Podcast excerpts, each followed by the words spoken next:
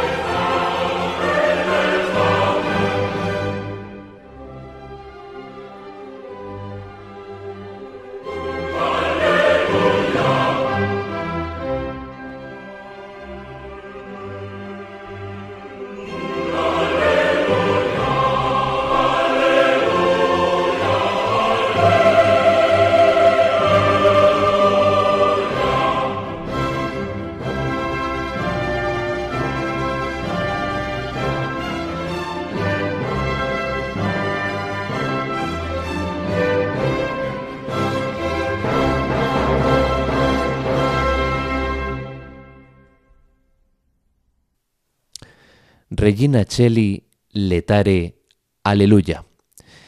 De esta manera tan gozosa hemos comenzado hoy este espacio de Enclave de Dios. Música sacra, música litúrgica y de contenido religioso en la sintonía de Radio María, la radio de la Virgen. Y hoy, de una manera muy especial, en este tiempo de Pascua, nos vamos a acercar a las dos musicalizaciones que realizó Wolfgang Amadeus Mozart de este texto mariano que sustituye al rezo del ángelus durante el tiempo pascual. Hemos eh, dado inicio con el primer número de este Regina Celli en Do, el Kegel 108 de Mozart, que compuso en mayo de 1771. Al año siguiente compuso el Regina Celli en eh, si bemol, el Kegel 127. Y hay que decir que estas eh, dos composiciones de Mozart, a lo que se une otro Regina Celli, el Kegel 276, mucho más posterior, pues son eh, unas muestras de lo más granadas de la música sacra del compositor austríaco. Este Regina Celli Kegel 108 está estructurado en cuatro movimientos, allegro, tempo moderato, adagio un poco andante y alegro. Y esos dos alegros exteriores son dos coros eh, principalmente homofónicos en los que Mozart no utiliza contrapunto sobre un rico telón de fondo orquestal. En el medio encontramos dos áreas de soprano relucientes, desbordantes de coloratura y que podrían insertarse en cualquier ópera seria de esta época, segunda mitad del siglo XVIII en la primera de las cuales, el segundo movimiento de este Regina Celli, encontramos un epílogo coral al final de cada una de sus dos secciones. En el último movimiento también se recoge un contraste entre el solo de la soprano y el tutti del coro, que además subraya el papel predominante de la soprano solista característico de toda esta composición. Bien, pues vamos a escuchar eh, los tres números restantes que nos quedan de este Regina Celli en Do, el Kegel 108, también con la numeración 74D de Mozart en esta versión que les ofrecemos de la soprano Isabel Nave y el coro de la radio de Leipzig y la orquesta sinfónica de la radio de Leipzig dirigidos por Herbert Kegel.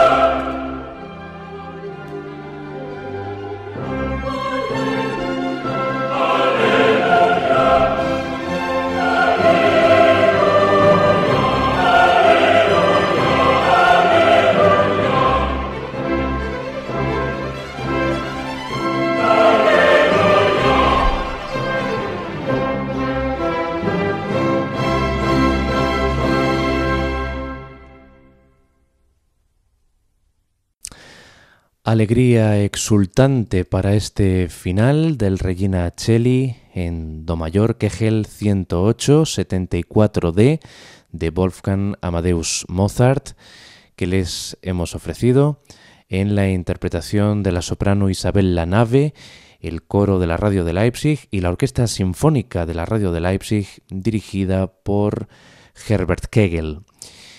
Vamos ahora con el segundo Regina Celli de un jovencísimo adolescente Mozart que compuso en mayo precisamente del año siguiente, 1772, al que había compuesto antes, el Kegel 108, pues después de un año, mayo del 71 hasta mayo del 72, no compuso otro Regina Celli, este en la tonalidad de si bemol, el Kegel 127 que lo estructuró en tres movimientos, alegro maestoso, andante y alegro. También está concebido para una soprano coloratura solista o una soprano ligera con coro y orquesta, una orquesta de cámara pequeña.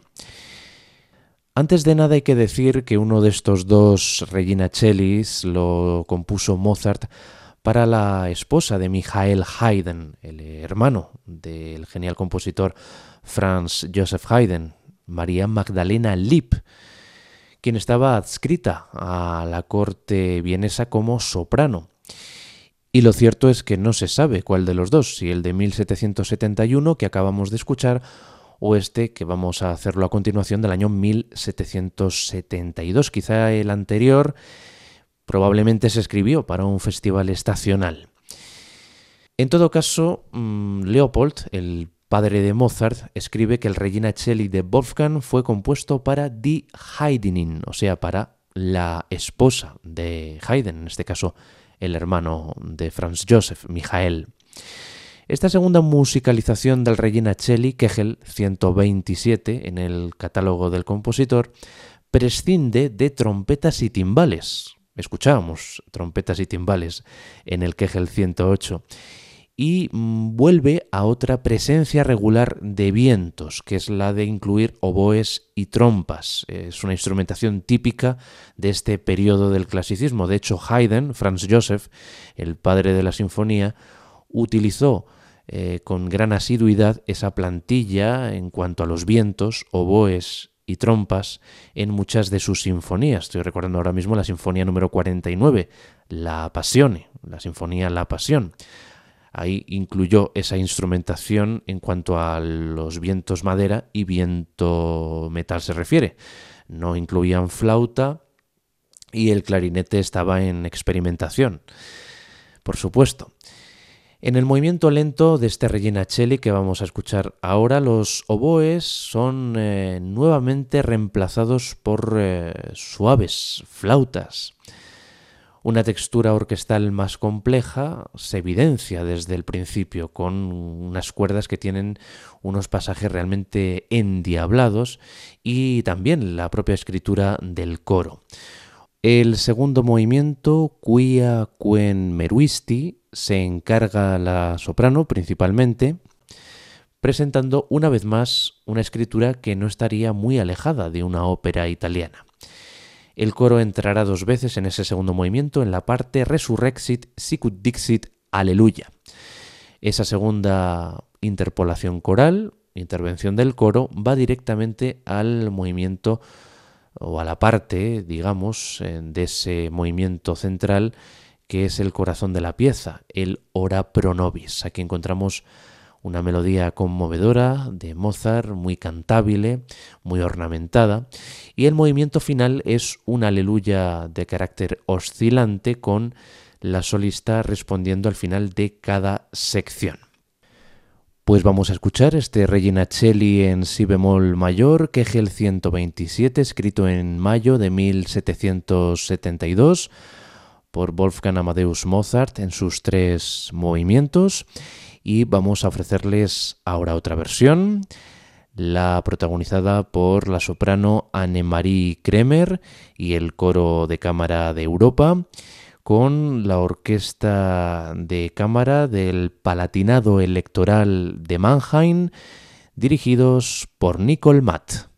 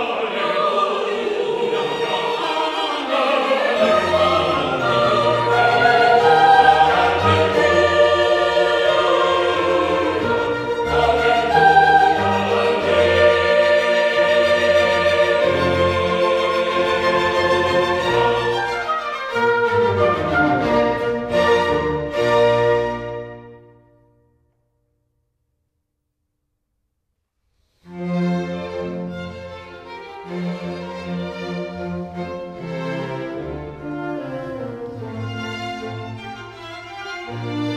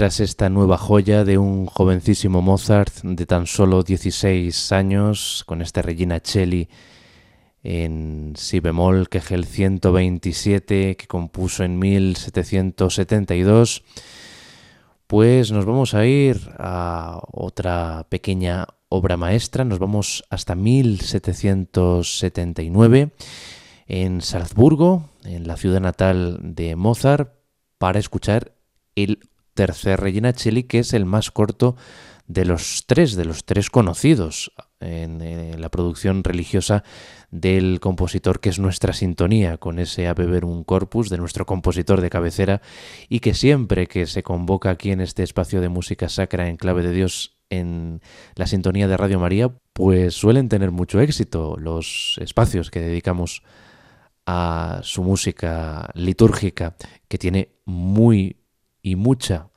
y muy buena música sacra, muy abundante en su catálogo el genial compositor de Salzburgo. Pues precisamente estamos en Salzburgo con eh, este Regina Cheli Kegel 276-321b. Es esa eh, doble numeración que tienen algunas de las obras de Mozart.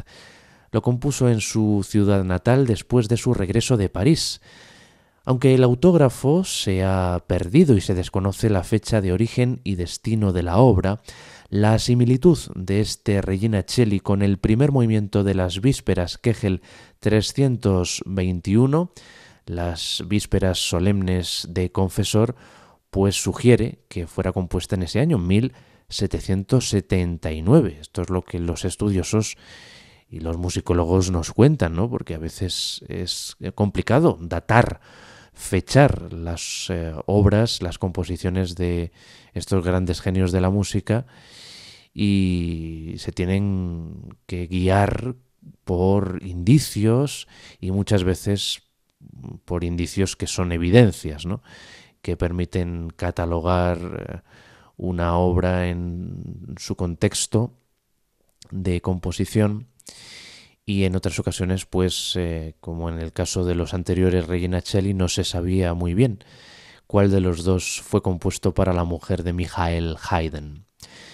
Y les voy a pedir que estén muy atentos a este comienzo, sobre todo del Regina Celli en Do de Mozart, de apenas siete minutos de duración, porque van a encontrar una cita casi literal del Aleluya del Mesías de Händel, precisamente en la palabra aleluya que contiene esta antífona mariana. Se repite varias veces la palabra aleluya que demuestra esa alegría, ese gozo exultante, pues eh, hay una frase que es idéntica a una de las eh, repeticiones de la palabra aleluya, en el Aleluya del Mesías de Händel, el que concluye la segunda parte de ese oratorio. Y es que Mozart admiraba profundamente este oratorio escrito en Dublín en 1742.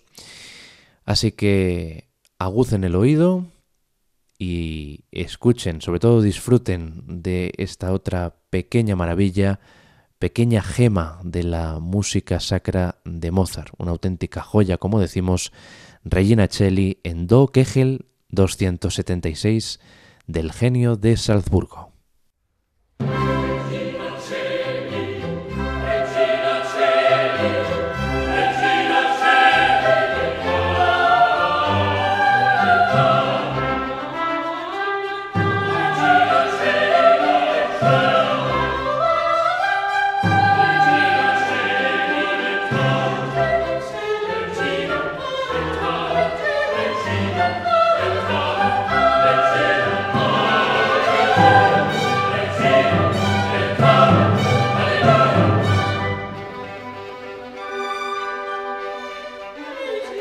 sing und sing.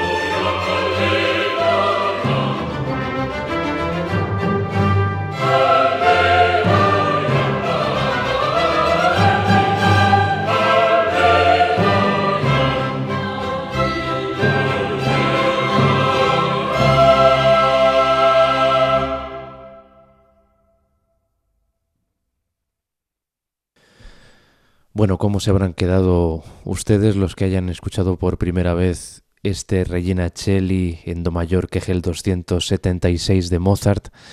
Se habrán quedado ustedes sorprendidos de que hasta en tres ocasiones Mozart cita una de las frases del Aleluya del Mesías de Händel de manera literal. Y es que es una de las muchas veces que a lo largo de su música encontramos citas al Mesías de Händel. Por ejemplo, también la encontramos al Aleluya del Mesías en el Gloria de la misa en la misa que quedó inconclusa en eh, la parte en la que el texto dice in excelsis, in excelsis, en vez de decir aleluya, el coro dice in excelsis y se parece muchísimo a una de las frases que es la misma que aquí cita Mozart en este Regina Celli, que es el 276. Y también, como no, en el Requiem. En el Requiem Mozart hace homenaje a Händel, a uno de los coros de la segunda parte, que no es mm, precisamente el aleluya, sino que es otro que nos está relatando la pasión de nuestro Señor Jesucristo y que concuerda maravillosamente con el dolor que quiere manifestar el texto y la música. Esa música gloriosa que destinó Mozart para la misa de difuntos que fue su propia misa de requiem. Y es que el divino Mozart nos ha acompañado una vez más, déjenme que le califique así, de divino, porque simplemente lo es. Nos ha acompañado en este programa de hoy de Enclave de Dios con sus tres Regina Chelis conocidos, y espero que hayan disfrutado con estas tres partituras en las que Mozart hace gala una vez más de su desbordante inspiración melódica, unas melodías hermosísimas, muy bellas y que también pues remiten a la ópera en el caso de las frases encomendadas a las sopranos en los dos primeros Regina Chelis que hemos escuchado y en los que introduce cadencias como si de un instrumento solista, concretamente en el tercer movimiento del Regina Celli el 108, el primero que hemos escuchado, pues ahí hay una pequeña cadencia para que la solista a solas entone su melodía muy brevemente, como si de un instrumento, un piano, un violín, una flauta se tratase, ¿no? esas afinidades que hay entre la música vocal y la música instrumental, entre la música sacra y la música profana, ¿no? Siempre las hay eh, durante toda la historia de la música clásica. Tienen una dirección de correo electrónico, ya lo saben, disponible para los que quieran ponerse en contacto con nosotros en clave de Dios arroba radiomaria.es y deseando, como les digo, que hayan disfrutado de estos Regina Chelis, estos reinas del cielo de Mozart, pues me despido de todos ustedes hasta una próxima ocasión en la que nos encontremos. Sigan en la sintonía de la radio de la Virgen y sobre todo, sean muy felices. Hasta muy pronto.